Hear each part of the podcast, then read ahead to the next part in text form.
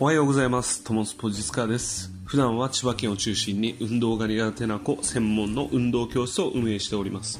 この音声配信では保護者の方を対象に私実川が今まで2000名以上の子供に運動指導を通じて人生の変化を遂げたエピソードを中心に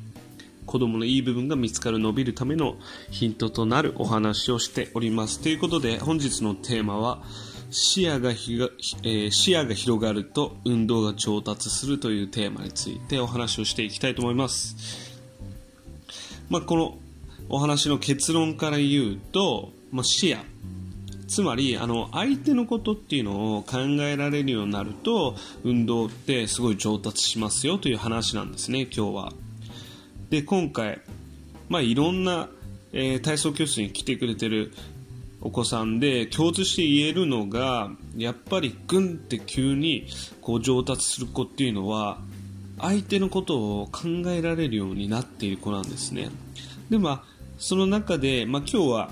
え1年生の男の子の、えーストーリーをちょっと扱わせていただきながらお話を進めていきたいと思うんですけどその今日はあの1年生の K 君っていう子なんですけど、まあ、初めて来た時は年長だったんですけどその時はどういう、えー行動をしていたかっていうともうとにかく自分のことばかりを考えてました。どういうことかっていうともう自分がやりたいまあ、種目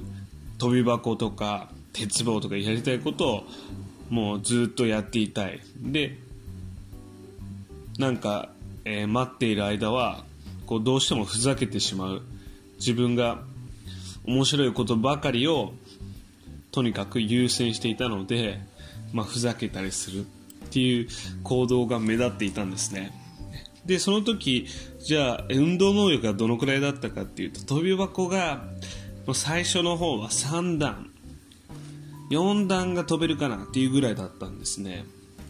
ただそのその K 君はレッスンを積み重ねていくときにどういう経緯で視野が広がったかっていうとトモスポではあの体操教室のレッスンの時に子供が、えっと司会っていうのを担ってその練習を進めていくのを仕切ってもらう司会っていうのがいたりあとはその日直ってその毎回の挨拶とか声かけとかを担当する仕事っていうのを役割をこうやってもらっているんですけどそこであの K 君は司会っていうのを、えーとにかく多くやるようになったんですね。でその経験からどんどんどんどんそのリーダー的な役割を担うので自分だけじゃなくてうまくみんながまとまるにはどうしないといけないのかなっていう風に見る目線が変わってきたんですね。じゃないとあの自分が司会なのでなかなか例えばドッジボールのゲームをやりたいって言ってもみんながその K 君の話を聞いてくれないとドッジボールがすぐにできないんですね。今までは自分がふざけてて話を聞いていなかった立場だったんだけど今度はみんなに話を聞いてもらわないといけない立場になったことによってあどうすれば話って聞いてもらえるんだろう？でそういう風な、えー視点が育まれてきてその辺りからぐんぐんぐんぐんと、えー成長してじゃあ今はどういう風な状態になったかっていうともう飛び箱もその前の倍のもう8段が飛べるようになりました。でね次はじゃあこのお話のまとめの部分になるんですけどじゃあなんで成長につながったんだろうっていうのを、えー少しねまとめていくと、まあ、大きく理由っていうのは2つあると思っていてまずその子は今まで自分のことしか考えていなかったのが他人を見て、えー学べるようになりました。他のねあの上の学年の子で、えっと自分よりもできる子がいたのでその子からアドバイスをもらったりその子の動作を見て他人を見て学べるようになったっていうのが一つですね。でもう一つの二つ目っていうのは自分を客観視できるようになったんですよ。でその変化が顕著に分かったのがトモスポのレッスンの終わった後に振り返りのノートっていうのを書いてもらうんですけどその内容っていうのがより具体的に書けるようになったんですね。初めは跳び箱が飛べなかった理由は何でだろうって言ったら、えー、頑張ってない。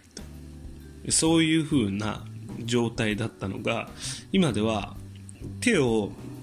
奥についていなかったのが奥につけるようになったっていう。要はあの手をつく場所が手前だったのが奥につけるようになった。っていう風に書いてあったんですね。それであの自分の動作っていうのの解像度がすごい上がったのがこの改めてその視野。と、えー、自分の客観的な目線というか視野がすごい深く見れるようになったし、えー、と横にも広がった。こういった変化がありました。なので子供っていうのはそういうリーダーとかねそういう立場をこう経験していくだけですごい変化が現れるっていうのをこの K 君の様子を通して、えー、最近つくづく感じています。今回も最後までお話を聞いていただきありがとうございました、えー、もしこの話が、えー、多くの人のお子さんの成長につながればと思います。もしこの話が良かったらチャンネル登録そしてグッドボタンよろしくお願いいたします。ありがとうございました。